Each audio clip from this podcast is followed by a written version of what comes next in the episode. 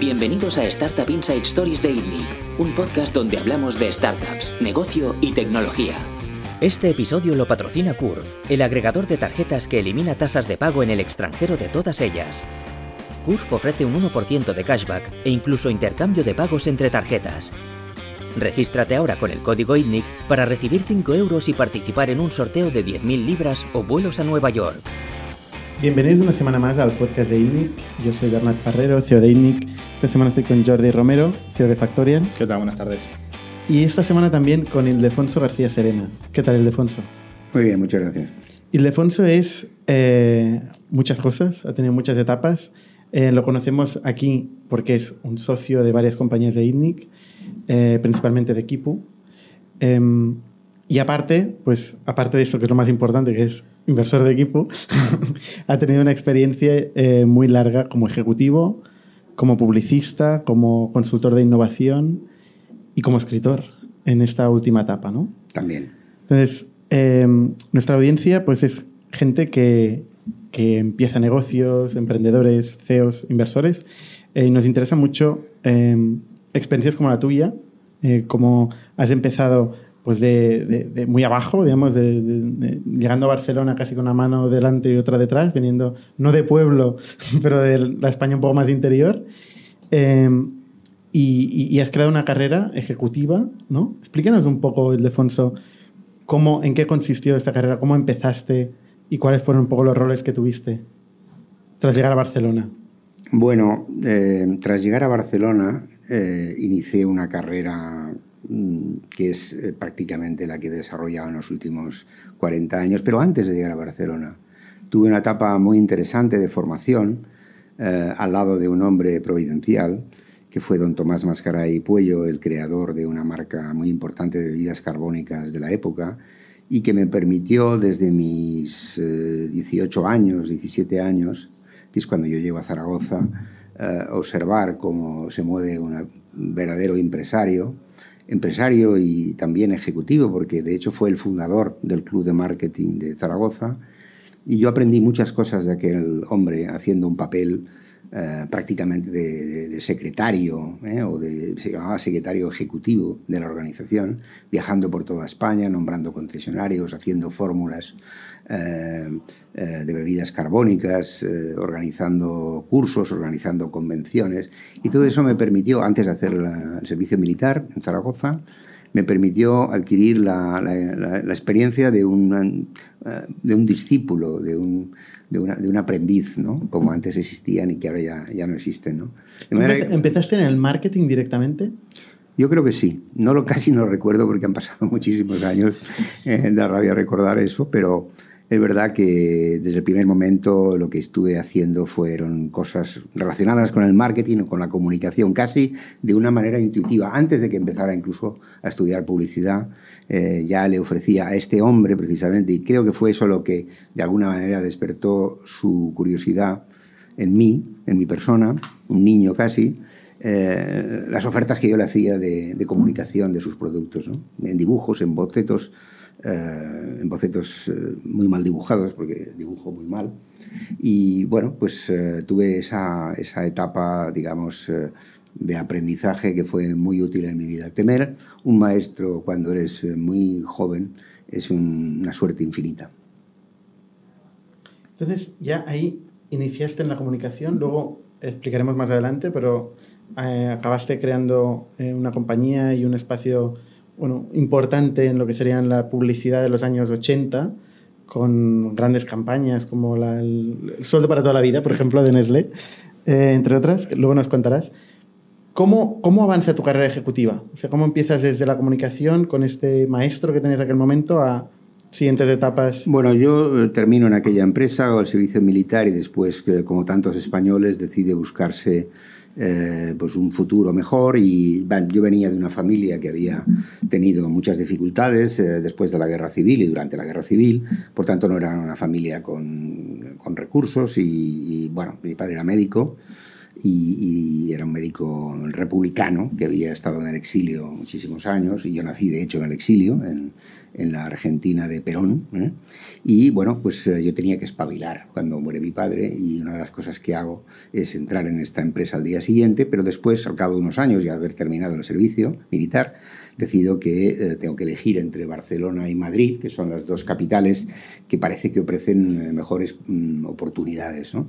Estoy estudiando en la Escuela Oficial de Publicidad y al final, eh, entre las dos ciudades, Madrid y Barcelona, en Madrid me ofrecían una beca para continuar estudiando en una gran universidad, un business school, y en cambio en Barcelona, en lugar de ofrecerme una carrera académica, me ofrecían un puesto de trabajo. Así es que cogí mis 5.000 y con mi, no, no, es una broma, no es una, solo la canción, es que cogí mi 5000 eh, que me había comprado con un gran esfuerzo y me vine a Barcelona. Entonces, pues eh, me habían ofrecido algo que luego resultó que no fue, que no fue posible y tuve que empezar a buscar eh, los anuncios de, los diarios, sobre todo de la vanguardia, estuve mirando eh, durante un mes y medio, dos meses, si encontraba un trabajo y al final me salió algo que acepté. ¿Eh? y eso fue eh, trabajar en una editorial muy conocida de la época y de ahora también, que es la editorial Vicens Vives, una gran editorial con unas grandes personas en las cuales pues estuve muy poco tiempo porque sucedieron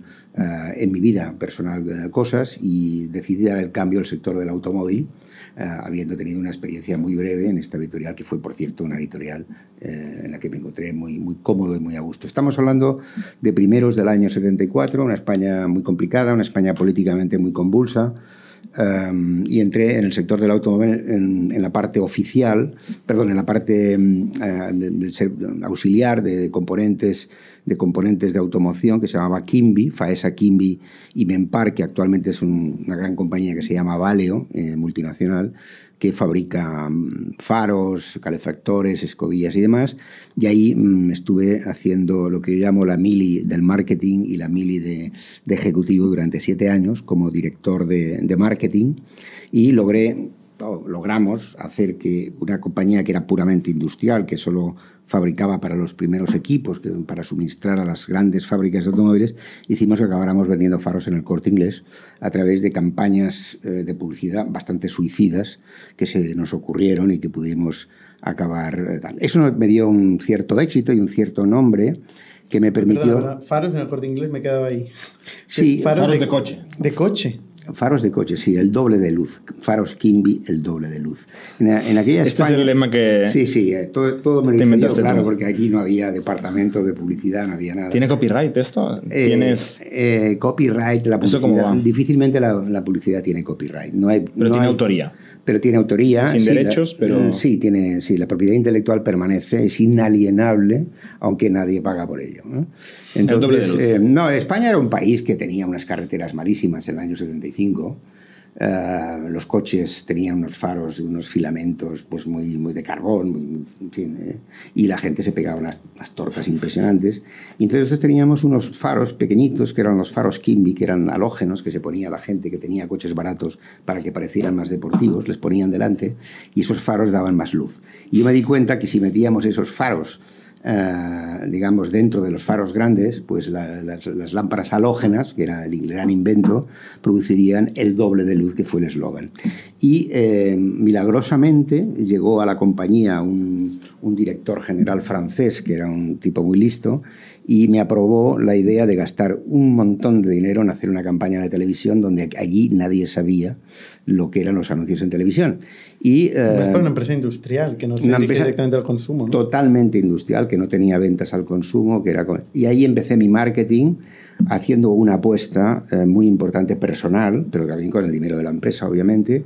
Y me secundó un hombre providencial, que fue el señor Guille, que fue un tipo muy valiente y que me permitió lanzar aquel proyecto de millones, eran mucho dinero en televisión, cuando los anuncios eran de verdad caros.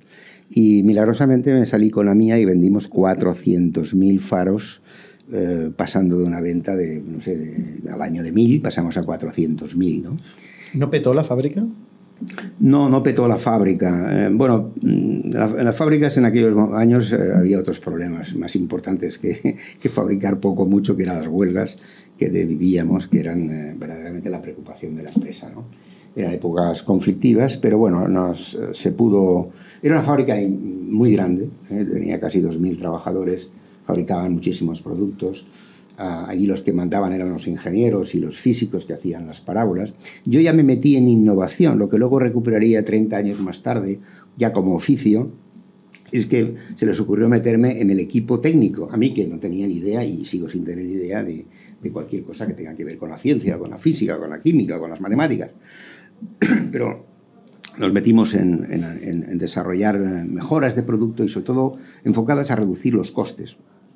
Y a mí se me ocurrió un día, de ahí empecé a descubrir un poco mi filosofía, se me ocurrió que si prescindíamos de algunas partes del faro, si prescindíamos de la parte interna, de la parte reflectora y la parte externa, que era una carcasa metálica de acero inoxidable, se convertía en la parte reflectora, el precio del faro se, mm, se reducía a la mitad, el coste. Y ahí empecé a desarrollar eh, habilidades mágicas y logré con esto eh, el privilegio de no tener que llevar bata blanca o azul o gris, según llevaban todos los demás en la empresa. Era el único que iba sin bata. Ahí estuve siete años y eh, lo que sucedió fue que, perdón, los aires acondicionados tienen este problema en verano. Eh, lo que sucedió fue que, bueno, a alguien se le ocurrió la idea de darle un premio a esta empresa por, este, por esta venta, de, este invento de los faros del doble de luz que hacían más segura la carretera y eh, nos dieron un premio de marketing. Entonces yo conocí el... Eh, en Barcelona conocí a la gente de las compañías de consumo con las cuales no tenía ningún, ningún contacto, ¿no? De hecho, yo había intentado eh, aprovechar que yo era eh, técnico de publicidad oficial por la Escuela Oficial de Publicidad y licenciado en Ciencias de la Información. Había visitado todas las agencias de publicidad de Barcelona importantes para que me dieran un trabajo, pero no se creían que un chico de Zaragoza podía ser publicitario. Y esto era una especie de números clausus, de, era una élite. ¿eh? Los publicitarios de Tusset Street eran gente Um, Tusset Street, la calle Tusset, Street, eran gente muy brillante, muy maravillosa, muy, muy divina también en aquella época. Y no se creyeron eh, que yo pudiera. Bueno, en fin, realmente era un tipo muy joven y además pues eh, con acento aragonés y por tanto esto... ¿Tú tenías eh, mucho acento maño en aquel momento? Pues no lo recuerdo, sinceramente, pero se me pegan las... Eh, o sea, que yo debo temer a, otro acento muy diferente. Pero en fin, es una manera de hablar.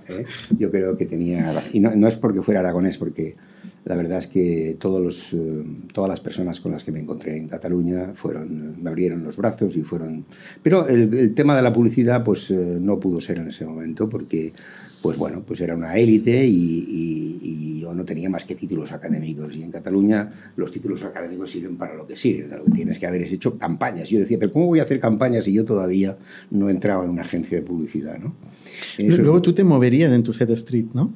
Más adelante, más adelante me moví en. Me moví en Flash forward. Hice algo más que moverme.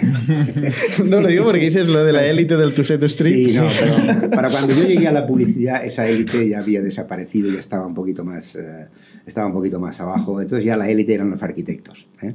que también luego tuvieron sus problemas. ¿no? Estos son. Eh, en Barcelona y en España y en el mundo, pues siempre hay un momento determinado que un oficio tiene una, eh, no, llegué a ser decano de los publicitarios con el tiempo. No solamente trabajé en publicidad, sino que fui el, un poco el, no, no, no, diré el primus. El tótem. No, no, no tótem nada. Y tótem son mucho más importantes en la publicidad que yo, pero era un poco el... Pero no muchos, ¿no? O sea, en España en aquella época quizá había más importantes, pero sí que las agencias más grandes que había nos estamos avanzando porque estábamos. Seguimos con los faros. es el típico desorden de los. Eh, sí, pero supuesto, pero no hay desorden en la publicidad. Hay muchísimo más orden que en la mayor parte de los oficios. No, yo Avancemos con, cronológicamente. Acabé con los faros después de siete años y los faros y las escobillas y los filtros. Eh, realmente eh, acabé sabiendo muchísimo de productos y entendí una cosa muy importante: que los buenos publicitarios siempre se miran los productos por dentro. Incluso deben mirárselos más que el propio fabricante, aunque esto parezca paradójico, pero es verdad. Al menos hay que mirarlos, los productos por dentro, y si puede ser con un destornillador, cosa que yo hacía, siempre tenía un destornillador a un lado, y luego lo, hice, lo continué haciendo. Al menos hay que mirar los, los mismos productos que miran los fabricantes y los técnicos y los ingenieros, pero con otra mirada, con una mirada más creativa, más de buscar las diferencias, más de buscar el interés del usuario, más que mirar los aspectos técnicos. Y eso es un publicitario. Bien, dejé esta compañía y la cambié por, la cambié por eh, Molinex. Eh, Molinex eh, España en aquel momento me hizo una oferta que me pareció una oferta magnífica porque me asombró que pudieran pagar tanto dinero a alguien tan joven y tanto dinero quiero decir que era como algo así como el doble y no lo hice por esto sino porque yo creía que a mí me interesaba hacer otras cosas en la vida. Tenía muy claro que tenía que hacer otras cosas y eso que me dolió muchísimo, porque yo siempre que me voy de los sitios me voy casi con lágrimas en los ojos, es verdad. Le cojo cariño a las cosas y las sillas y los muebles y las personas y me costó mucho, pero lo hice. Lo hice, porque hay que hacer cosas, cuando hay que hacer cosas hay que hacer las cosas. Y una de ellas es, de vez en cuando, cuando eres joven, pues cambiar el trabajo. Y allí en Murinex eh, me encontré con una, en una situación completamente distinta la compañía estaba lanzada a, a, la, redundancia, a, cada semana a lanzar cinco o seis productos y yo era el director de marketing y tenía que asumir, pues hacer campañas prácticamente todos los días y cada, noche prácticamente estrenar un spot. Productos de electrodomésticos pequeños, ¿no? Entiendo. Sí, eran pequeños electrodomésticos molinés como la picadora, como la licuadora, como los secapelos, como los cuchillos eléctricos. La verdad es que había productos que eran maravillosos, eh, la picadora de una, de una, de una practicidad extraordinaria, eh, porque servían para hacer cosas que normalmente la gente antes no hacía, y productos menos prácticos, como el cuchillo eléctrico, Mm, Esto ya no se lleva, ¿eh? Yo me acuerdo no, en casa de pequeño había un cuchillo eléctrico. Sí, se puede, eh, si lo guardas con el, el tiempo te pagarán bien porque es un producto que será de museo.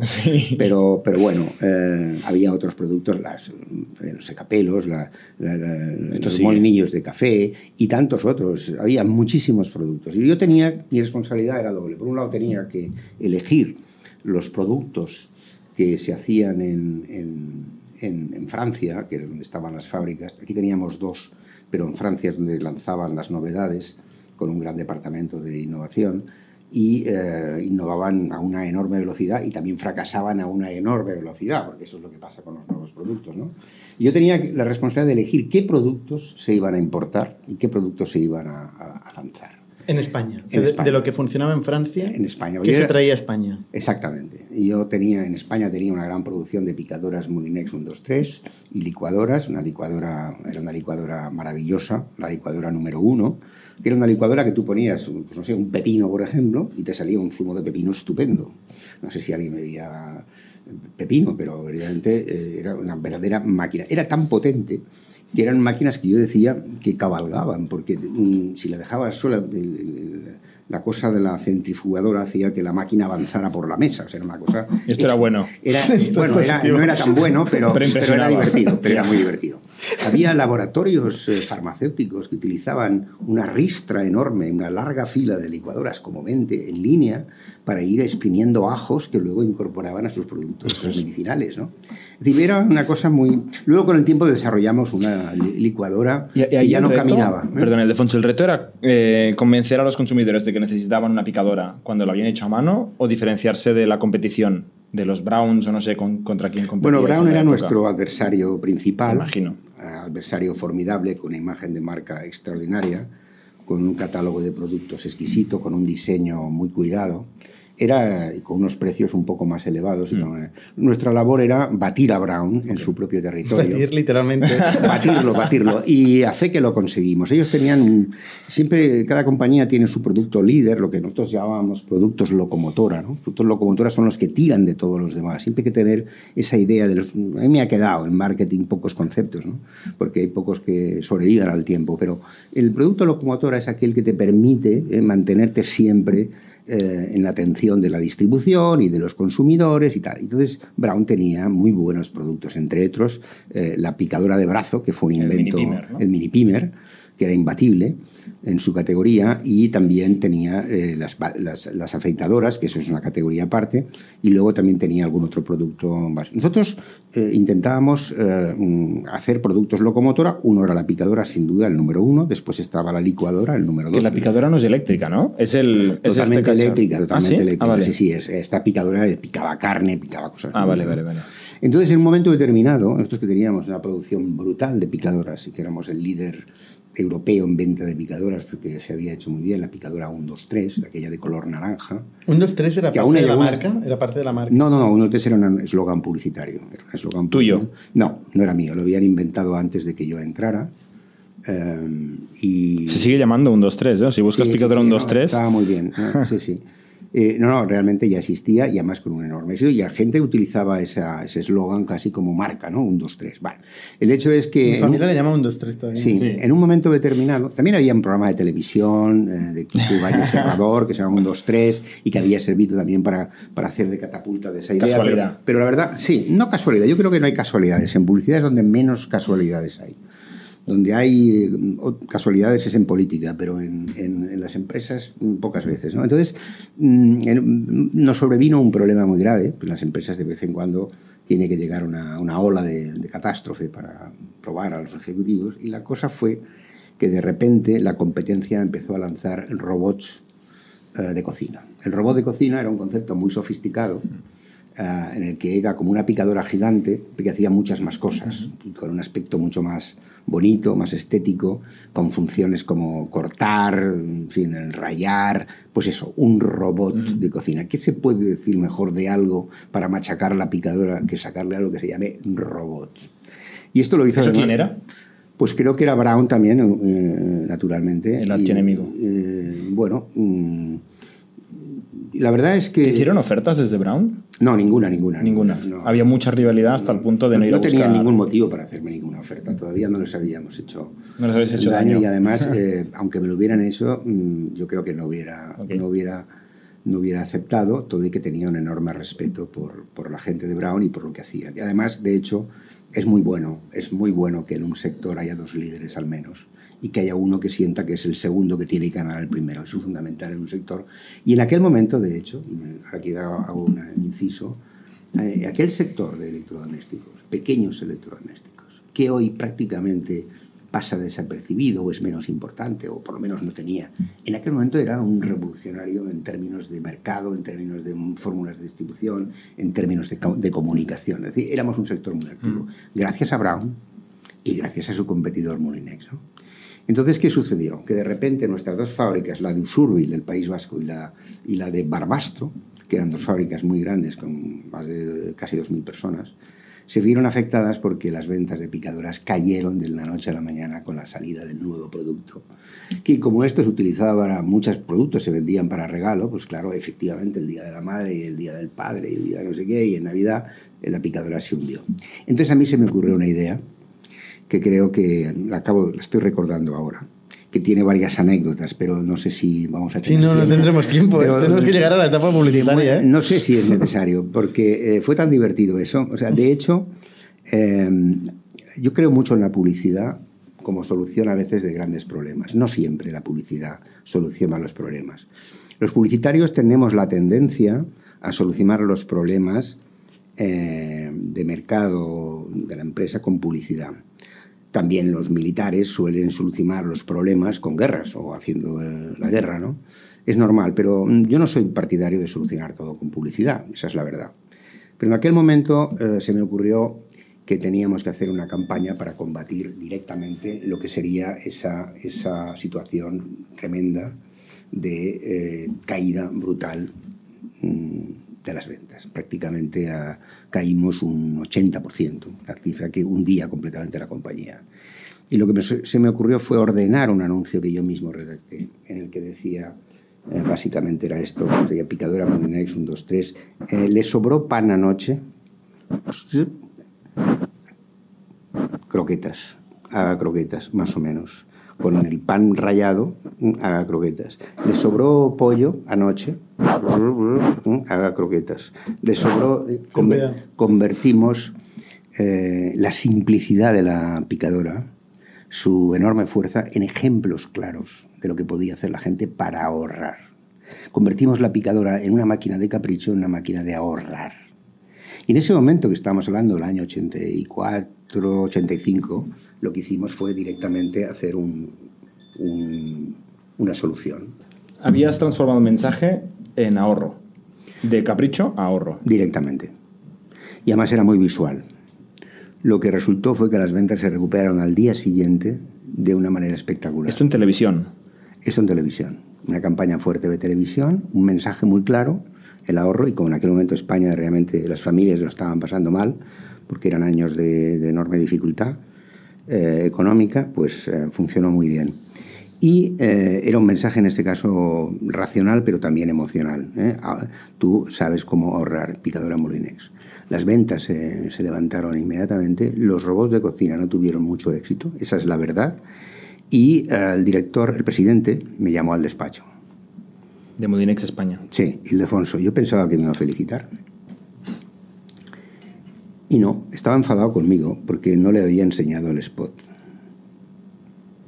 Es decir, el presidente me dijo, oye, no he visto este spot. No, pero está funcionando. Sí, sí, pero a mí no me lo has enseñado antes.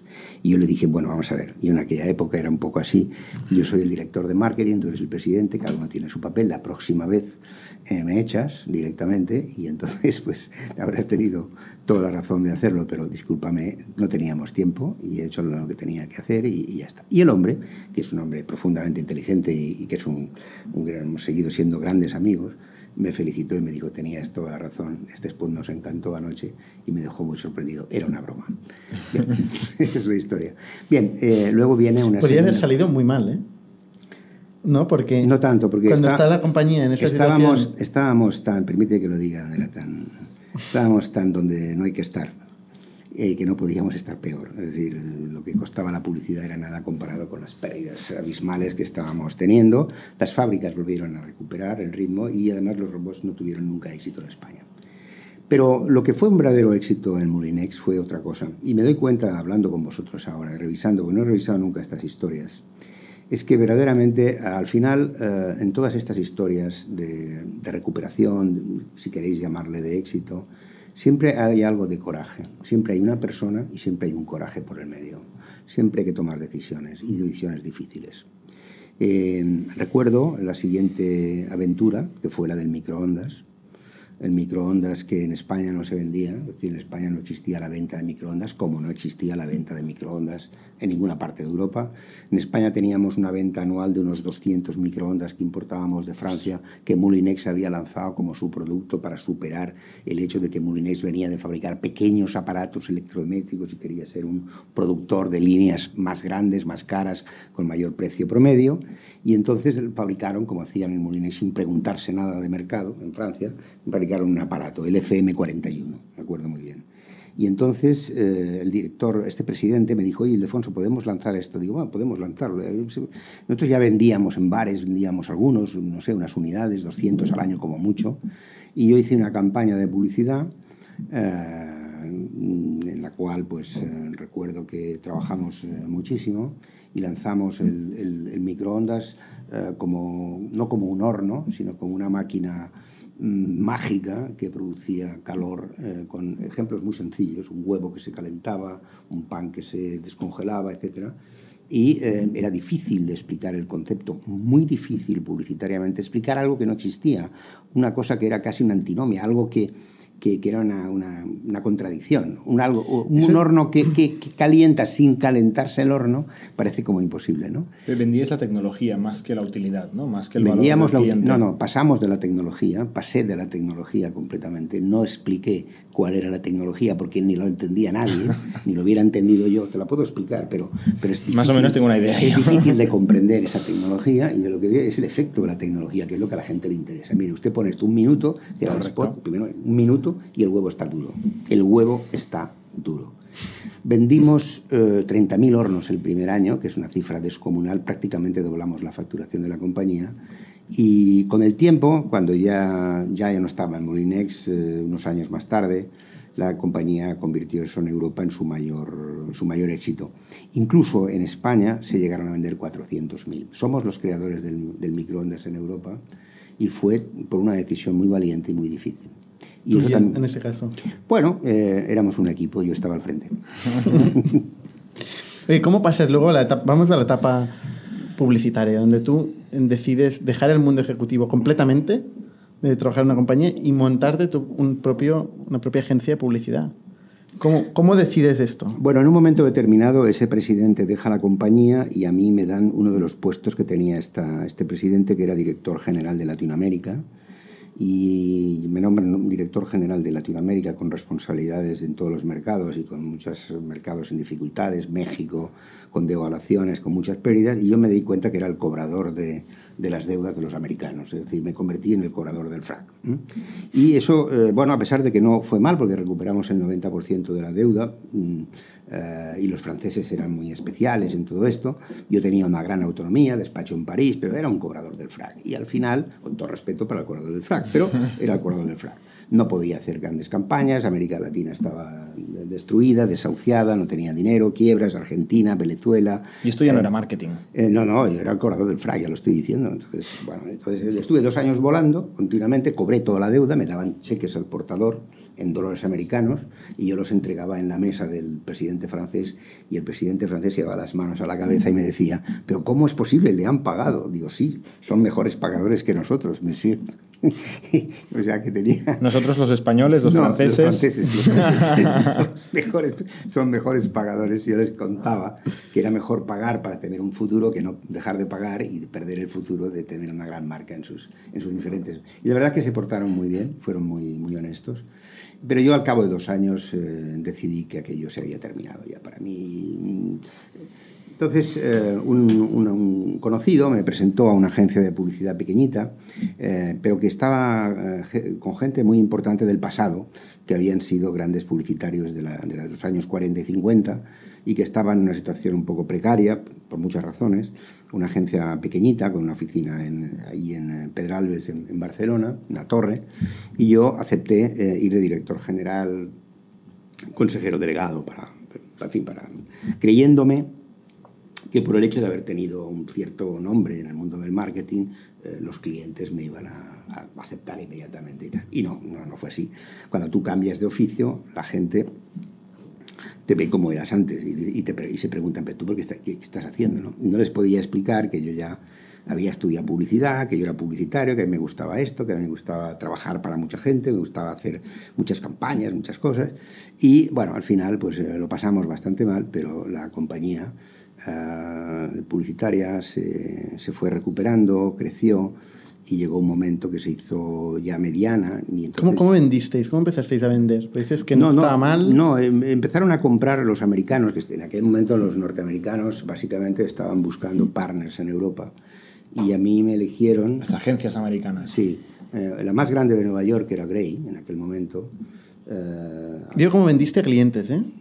Ah, que cómo vendía. ¿Cómo vendía de clientes? Bueno, no, me quiero avanzar tanto. Al principio no vendía mucho, la verdad. No, al principio miraba los números y más que nada estaba preocupado. A veces comía solo en un restaurante del lado para no ver a la gente porque creía que tenía que echarlos a todos. Y la verdad es que al principio no, no, no vendía nada ni, ni, ni, fabricaba nada. Y hubo un momento en el que pues, la compañía eh, empezó a, a, a sí, a ya nos fuimos metiendo y fuimos eh, consiguiendo, recuerdo los momentos estelares en los que eh, conseguí personalmente convencer a un presidente de una compañía japonesa muy importante, Sanyo en aquel momento, a hacer una campaña.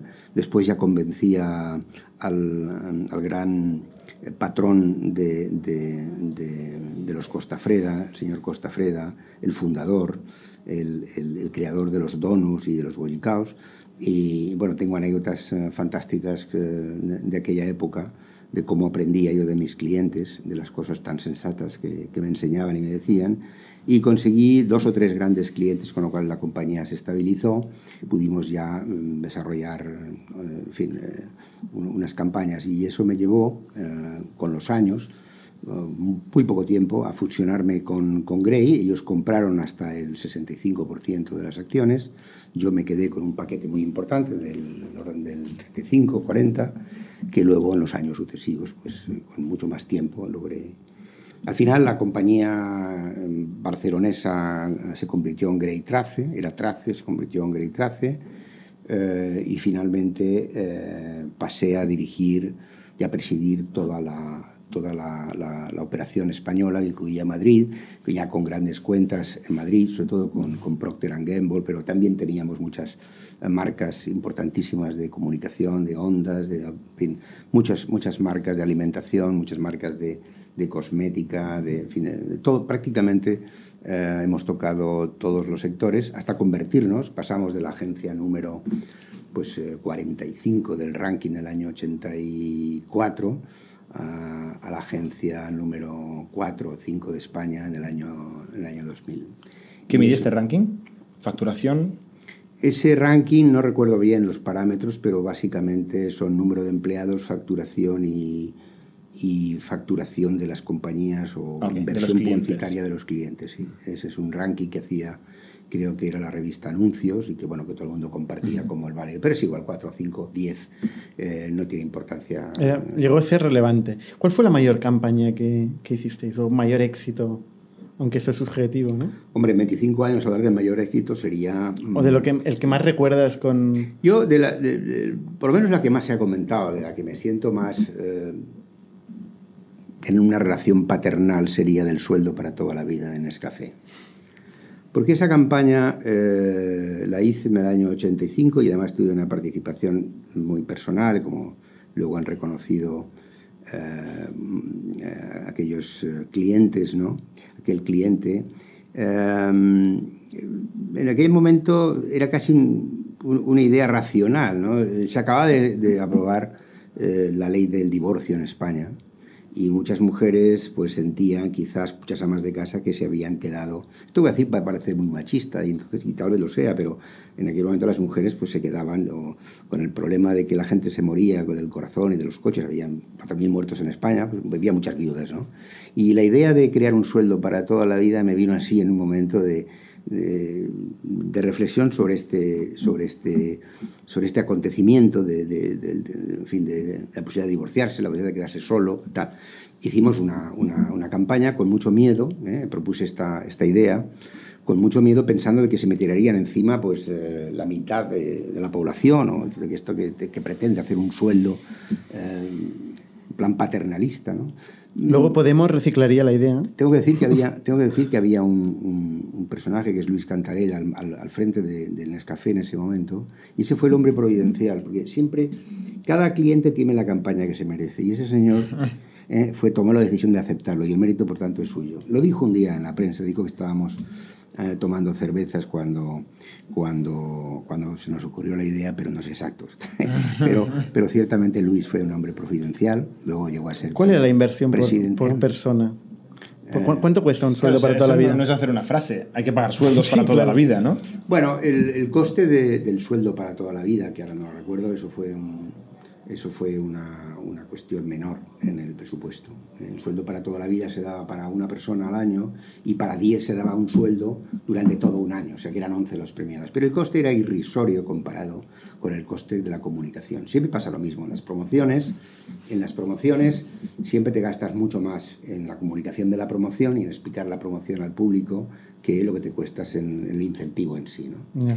Tengo que decir que nosotros una de las cosas que hicimos en nuestra compañía es que desarrollamos un grupo de empresas con un carácter eh, muy En Grey. distinto de las... Sí.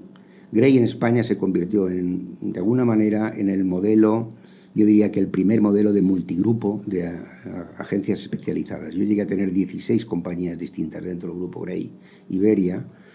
¿Por y qué distintas? empezamos, empezamos con, la, con el concepto de las promociones. Esto que digo de la promoción de, de Nescafé era más bien una promoción al principio, no era una campaña, era una promoción. Y desarrollamos la idea de que había que crear compañías especializadas dentro del, del marketing. O sea que no creíamos ya en la agencia de publicidad única, como tal, comunicación publicitaria, sino que teníamos que crear diversas especialidades. Una especialidad eran las compañías de promoción, eso se llamaba Izquierdo Bowman Bennett, otras eran las compañías de relaciones públicas, otras eran las compañías de medios, otras las compañías de redes de campo. Creamos, eh, yo creé de hecho, una red de campo que fue eh, innovadora. ¿Qué es una red de campo para los ignorantes? Como yo. Bueno, no creo que tú seas un ignorante, pero una red de campo eh, en aquel momento era firmar con el Banco de Santander eh, una red de, de personas, de 2.000 personas en la calle vendiendo productos financieros.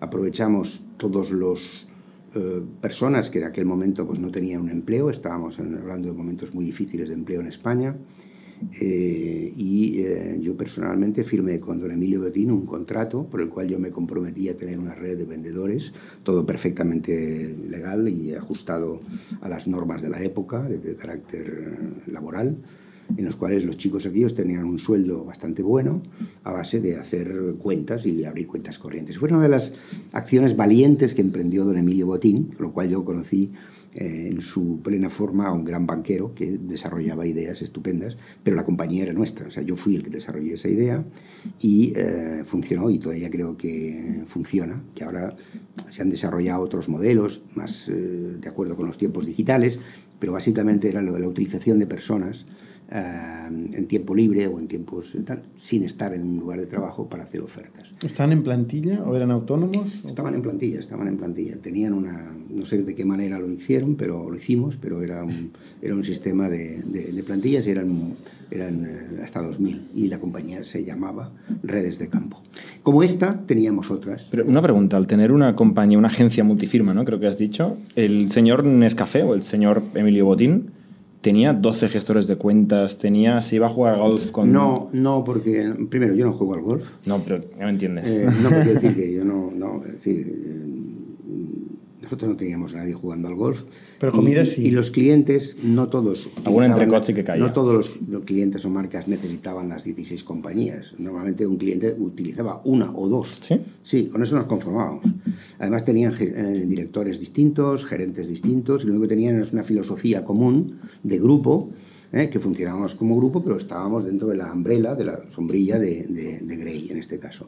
Y eso fue un modelo de negocio que luego tuvo enorme éxito en el resto de grupos mm. mundiales de comunicación. No digo que nosotros inventáramos eh, lo que se llama el below the line o, o las compañías de marketing, pero luego eh, fue desarrollado por grandes mm. grupos como la manera eh, de fragmentar lo que habían sido históricamente las agencias de publicidad, que de no haber sido por esto hubieran muerto, hubieran muerto de manera definitiva. ¿Por y qué? Esto, bueno, pues porque actualmente eh, ese marketing, ese marketing de compañías especializadas de marketing dentro de los grupos de comunicación deben representar algo así como el 70 o el 80% de su volumen de facturación.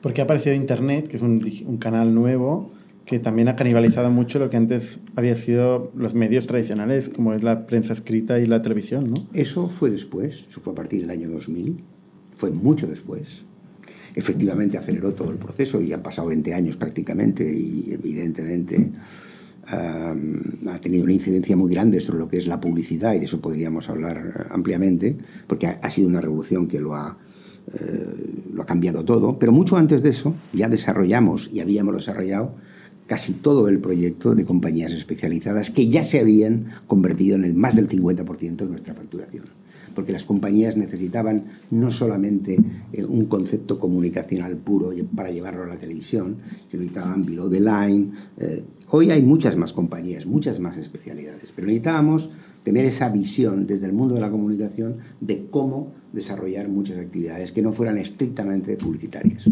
Ildefonso, ¿hubo alguna campaña, así como te pregunto, la que tuvo el mayor éxito, ¿hubo alguna campaña que, que, bueno, sonada de estas de vamos a invertir mucho dinero en tal, tal, tal, y no funcionó, un fracaso total. Esto nunca, nunca se cuenta en esa historia. Preguntarle a un publicitario por fracasos eh, totales es como preguntarle a un cocinero por cuánta gente ha envenenado haciendo platos con estrellas Michelin. ¿no? Es lo más divertido de preguntar. Aún así, no recuerdo, sinceramente lo digo, eh, recuerdo fracasos, sí, y podía contarlos, pero sería referir a marcas. Me gustaría más contar los fracasos de mis colegas, que los hay, los hay muy divertidos y muy conocidos. Pero uh, me vais a permitir que os diga que un gran fracaso uh, de inversión brutal en el cual uh, saltara todo y tal, no, no, no, no lo recuerdo y creo que no lo tuvimos. Entre otras cosas porque nuestros clientes eran clientes muy cuidadosos. Nosotros teníamos una imagen de que éramos la agencia que quizás tuviera más fidelidad del país. Prácticamente no se nos decía que fuéramos los más creativos, que parecía que era lo que eh, todo el mundo deseaba una agencia. No, no, no. Entonces eran los tíos que de alguna manera mm, los clientes permanecían más tiempo con nosotros, que es un dato importante. Pues nuestros clientes eran muy, eh, vamos a decirlo, decimos aquí en Cataluña, muy puñeteros. Mm, nos, nos, miraban mucho. Teníamos una Procter Gamble. Procter Gamble puede tardar eh, siete años en desarrollar un producto desde el punto de vista de marketing y lanzarlo a la calle. Eh, nosotros teníamos compañías como Honda o como eh, el grupo eh, Volkswagen en un momento determinado, grandes compañías de, como Bayer, compañías como la que fabricaban Natren, Sara, Sara Lee, etc. eran compañías que estaban muy estructuradas desde el punto de vista de marketing. Eran verdaderos maestros. Entonces, a ver, una campaña puede ser un fracaso, pero si es un enorme fracaso es que el producto también está fallando.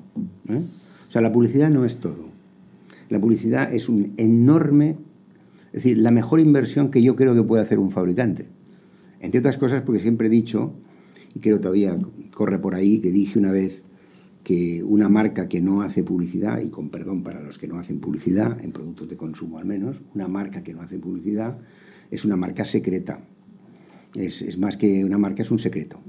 Por tanto, mm, creo en la publicidad. Pero tengo que decir que creyendo en la publicidad, la publicidad no es una ciencia exacta, no es una técnica exacta, pero podemos acertar mucho si controlamos el producto, el proceso y la comunicación.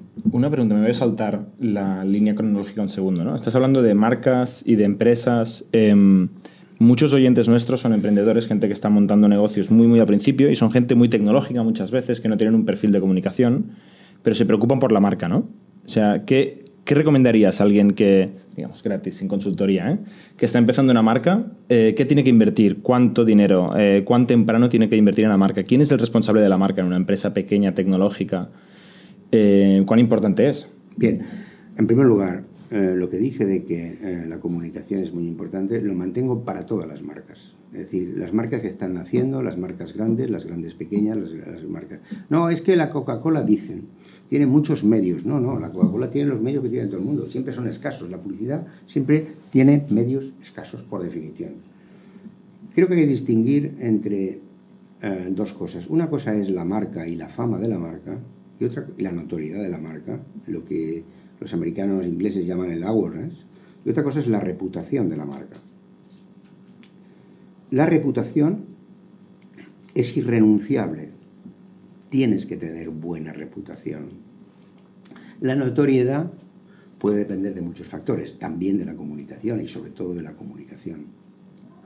Pero hoy en día no existe ninguna marca, por pequeña que sea, por microscópica que sea, por recién nacida que sea, que tenga la excusa de que no puede hacer comunicación porque los medios son caros, porque no son caros.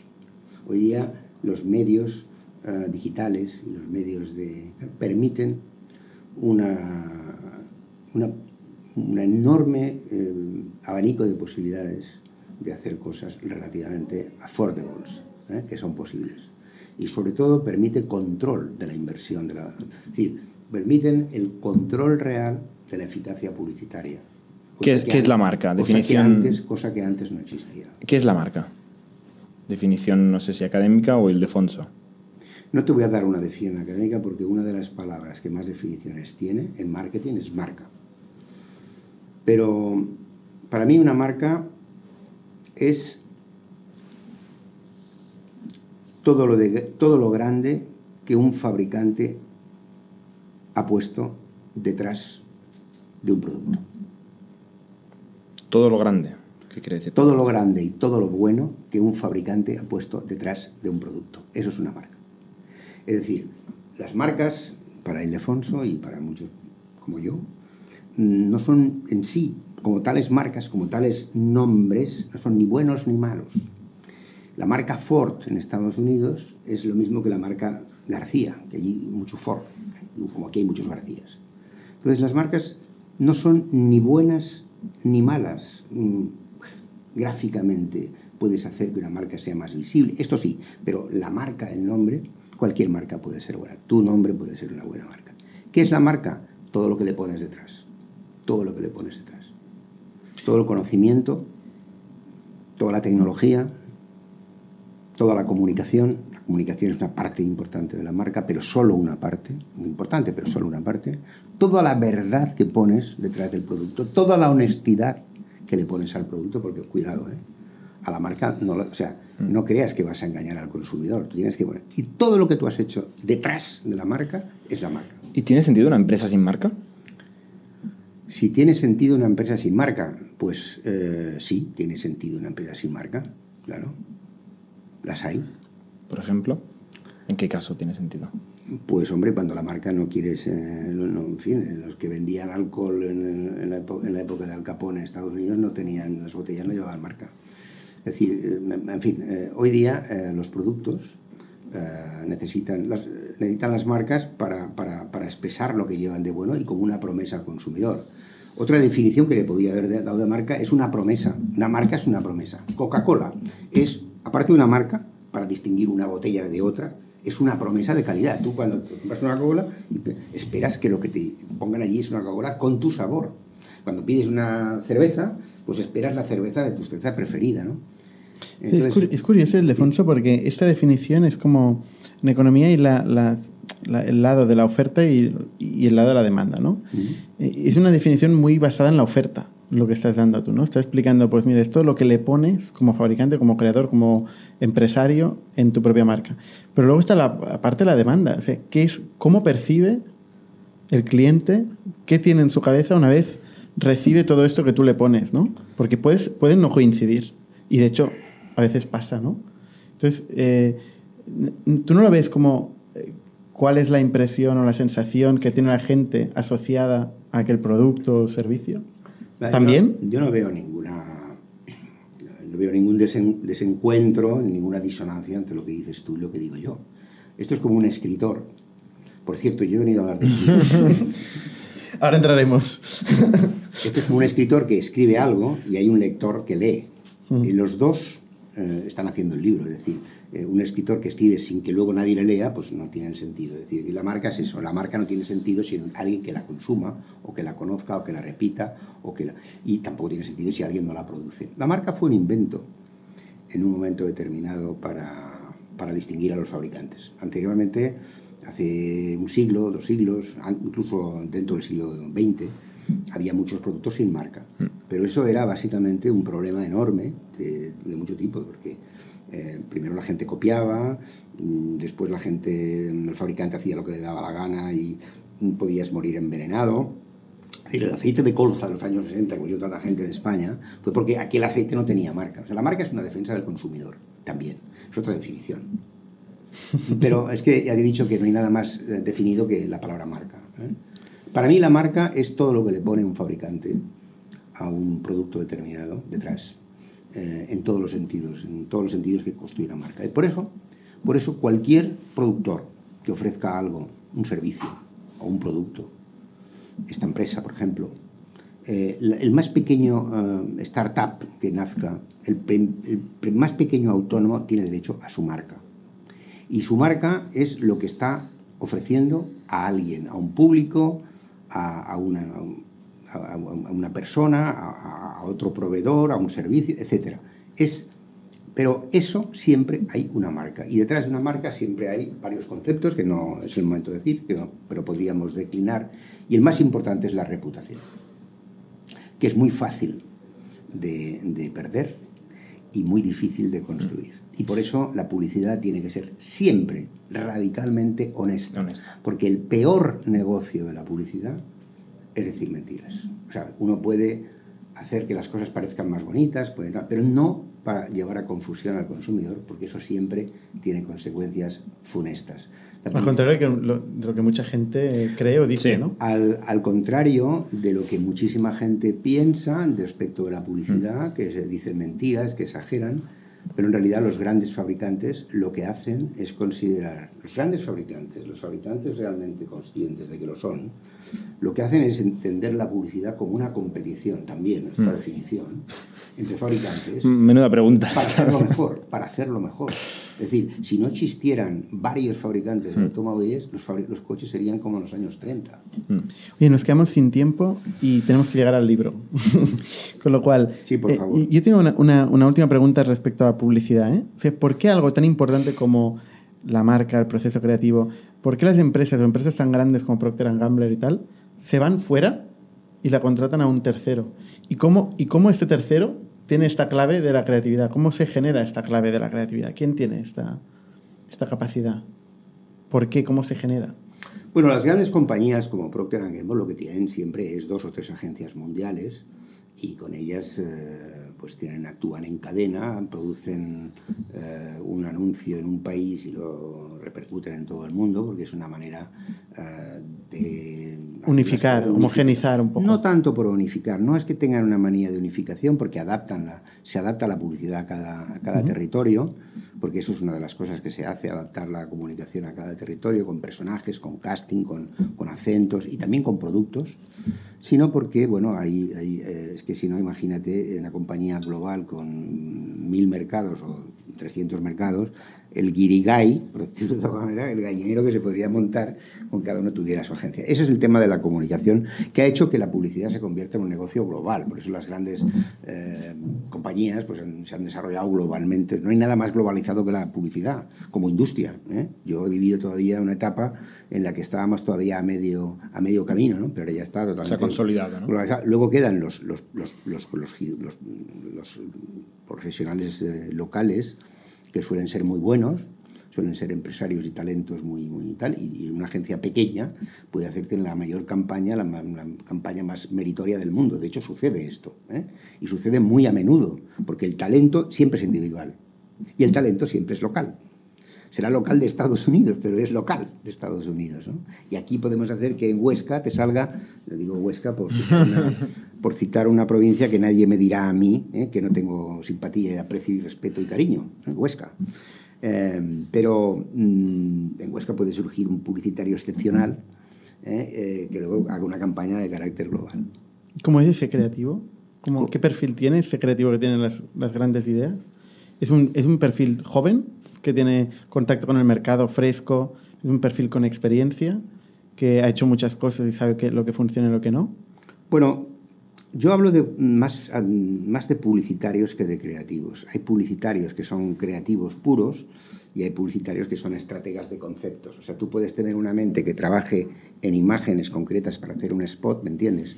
O puedes tener un publicitario que lo que piensan es en conceptos. Por ejemplo, un sueldo para toda la vida o, por ejemplo, pues hay que decir eh, lo que hay que decir. Hay que decir que esto pues se enfría más. ¿eh? Y no me meto yo a hacer el anuncio de cómo... O sea, que hay publicitarios como por ejemplo eh, Joaquín Lorente, por poner uno de mis eh, amigos más íntimos y maestros, que eh, son capaces de, conceptualizar una idea genérica y al mismo tiempo ponerle un copy, es decir, ponerle una frase. ¿no?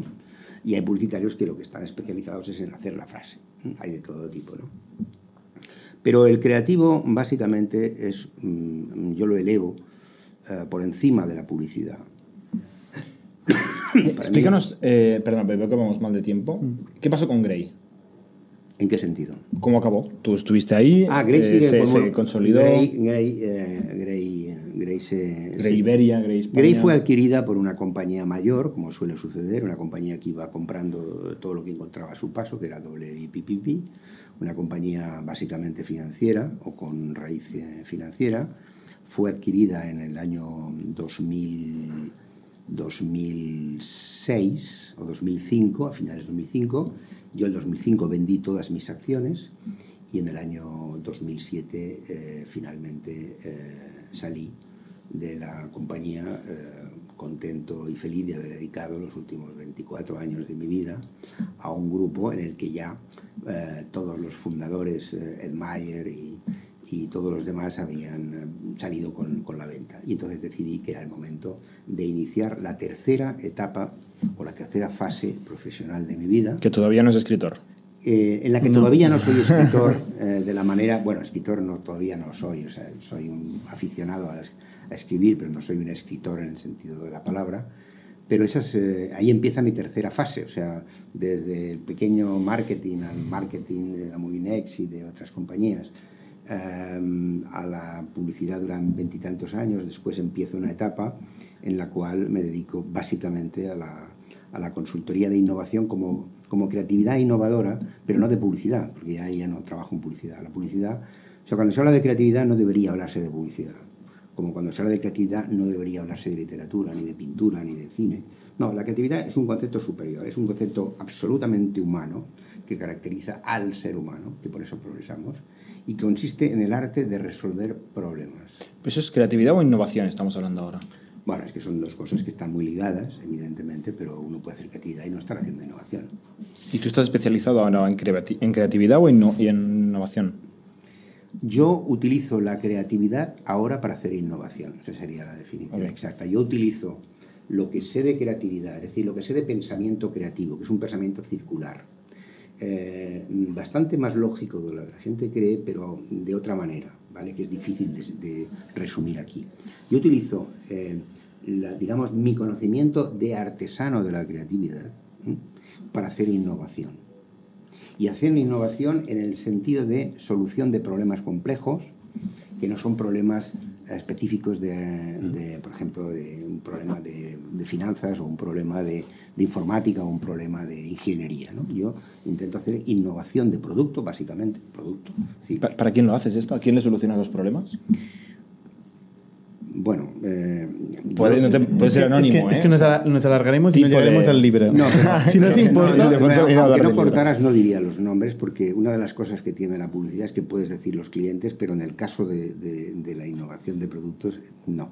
Pero gran empresa, startup, sí, bancos, eh, bancos, sí, bastante grandes, bancos o compañías de consumo pero no muchos, porque no tengo, no tengo muchas manos ni muchas cabezas para pensar y además quiero hablar de mi libro, que es... Vamos a hablar del tras, libro. Tras, la salida, iba a decir, tras la salida de, de, de Grey, eh, de fondo pues, participó aparte en grandes comités de innovación, etcétera, que para aquí, para nuestro público es igual, un poco abstracto, son empresas muy grandes.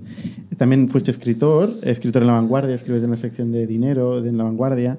También has hecho grandes inversiones. Eh, eh, en algunos casos en real estate, pues tienes un hotel en, en, Mallorca. Bueno, no bueno, sí, es un hotel, pero eh, más que una inversión fue una, una el rescate de una joya del siglo XIII que estaba caída, una casa de 3.000 metros de 1329, que he reconstruido en 25 años, para convertirla finalmente en un, en un hotel, pero que es un centro de reuniones, de eh, creación de team building, un lugar maravilloso, mágico, que os recomiendo que un día visitéis. Y tanto, encantados. Mañana lo dudes. El, estar allí simplemente en aquella atmósfera eh, eh, donde están además todos mis objetos y todos mis libros y todos mis cuentos y todas mis miscelánea de mil cosas, ahí está todo, toda mi vida, la mente de un publicitario vista en, en objetos desparramados por las mesas, sobre todo libros y revistas y periódicos y cosas de esas, es un ambiente totalmente inspirador que eh, fuerza a tener mejores ideas y a, y a ver tu empresa y tus productos de una manera distinta. Es un lugar maravilloso. Aparte de esto, decidiste invertir en, en startups. Sí, básicamente en, las tuyas. No, porque me caes bien. No, básicamente. No, no, yo creo que... Mm, a ver, eh, yo creo que mm, uno tiene que, que comprar cuadros y arte, si puede ser, de autores de ahora, no del pasado. Hace muchos años me gustaba coleccionar o comprar algunas cosas en subastas eh, con mis medios muy modestos y ahora comprendo que eso es un error. Lo que hay que hacer es comprar actores, actor, a, pintores que están vivos, que son jóvenes y que en el futuro. Lo mismo pienso respecto de, las empresas. Creo que hay que invertir, en, hay que invertir no mucho, eh, no hace falta que sea mucho, eh, unas ciertas cantidades en gente que está creando el futuro. Eso es esto parece un, un buenismo más, ¿no? Pero es que, francamente, me está saliendo muy bien. O sea, estoy contento, es que además funciona. ¿eh? Porque si tú das con gente inteligente, que tiene ideas y que además ah, está, haciendo, está creando empresa, tienes una triple satisfacción. La satisfacción de, invertir, la satisfacción de ganar y la satisfacción de crear. Por último, vamos a entrar en el libro.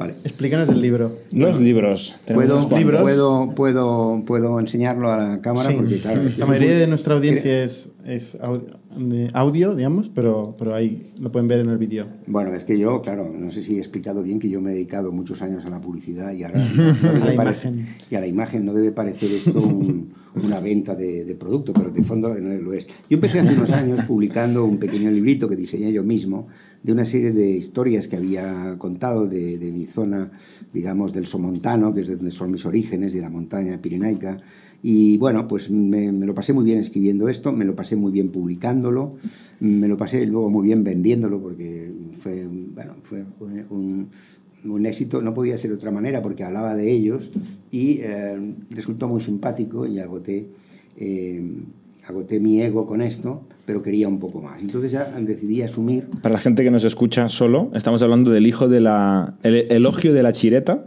es el libro que ya has publicado hace un par de años. Y otras crónicas. Porque Y otras crónicas sentimentales del Somontano. Exacto. El de Fonso García Serena en todas las librerías Amazon y... Bueno, no tanto porque... No, en Amazon sí que debe estar. En Amazon lo he visto yo. Pero pues muy bien. Em, eh, eso es un libro que ha tenido muchísimo éxito y ahí me ha dado mucha, mucha alegría porque mm, he descubierto el veneno de escribir que es, eh, no es otra cosa que conectar con emociones de personas que no conoces. Eso es escribir para mí. Y ahora me decidí, cuando acabé eso, a escribir una novela, género que no domino y que no conozco, pero que se ha convertido en un novelón de 415 páginas, eh, que en este momento está todavía huele la tinta porque está bien impreso y que se presenta el día 18 de octubre en la Casa del Libro de Barcelona. ¿De octubre o septiembre? Eh, perdón, de septiembre, 18 de septiembre, y el 1 de octubre en Madrid. Y el 1 de octubre en, eh, en eh, el Círculo de Bellas Artes. ¿no? Entonces es una novela que recorre 130 años de historia, de historia española y europea, de la pobre gente que tiene que emigrar, que siempre son los mismos, vamos, son siempre los mismos pobres, y lo que describe aquí son los sentimientos, las emociones, las desventuras y también las alegrías, que también las hay, de, de esta gente. Es un, es un libro que habla de migración, pero sobre todo yo creo que tiene tiene que ver con la lealtad. Y está hecho sin ningún interés pedagógico, pero creo que se pueden sacar también conclusiones de la vida, eh, porque es, un, es una novela escrita con mucho cariño y que de alguna manera cuenta muchas cosas de historia, de Francia, de, los nazis, de la Argentina de Perón, de la España del siglo XIX, de la España de la República, un poco de la guerra civil, sin que sea una novela histórica de la guerra civil. Y en fin, eh, que he estado ocupado durante los últimos eh, tres años haciendo esto en mis horas libres. Lo pondremos en, las, en las notas del episodio, siempre ponemos una descripción. Pondremos el enlace al libro. El hijo del doctor, hay que decirlo Correcto. también por si alguien lo quiere buscar, el 18 de septiembre, 1 de octubre en Madrid. Muchas gracias, Ildefonso, por tu testimonio y nos vemos la semana que viene. Muchas gracias a vosotros. Suscribíos a nuestro podcast en youtube.com barra Spotify, iTunes, Google Podcasts, Evox y otras plataformas para no perderos ningún episodio. También lo podéis recibir en vuestro correo suscribiéndoos a nuestra newsletter en itnic.net.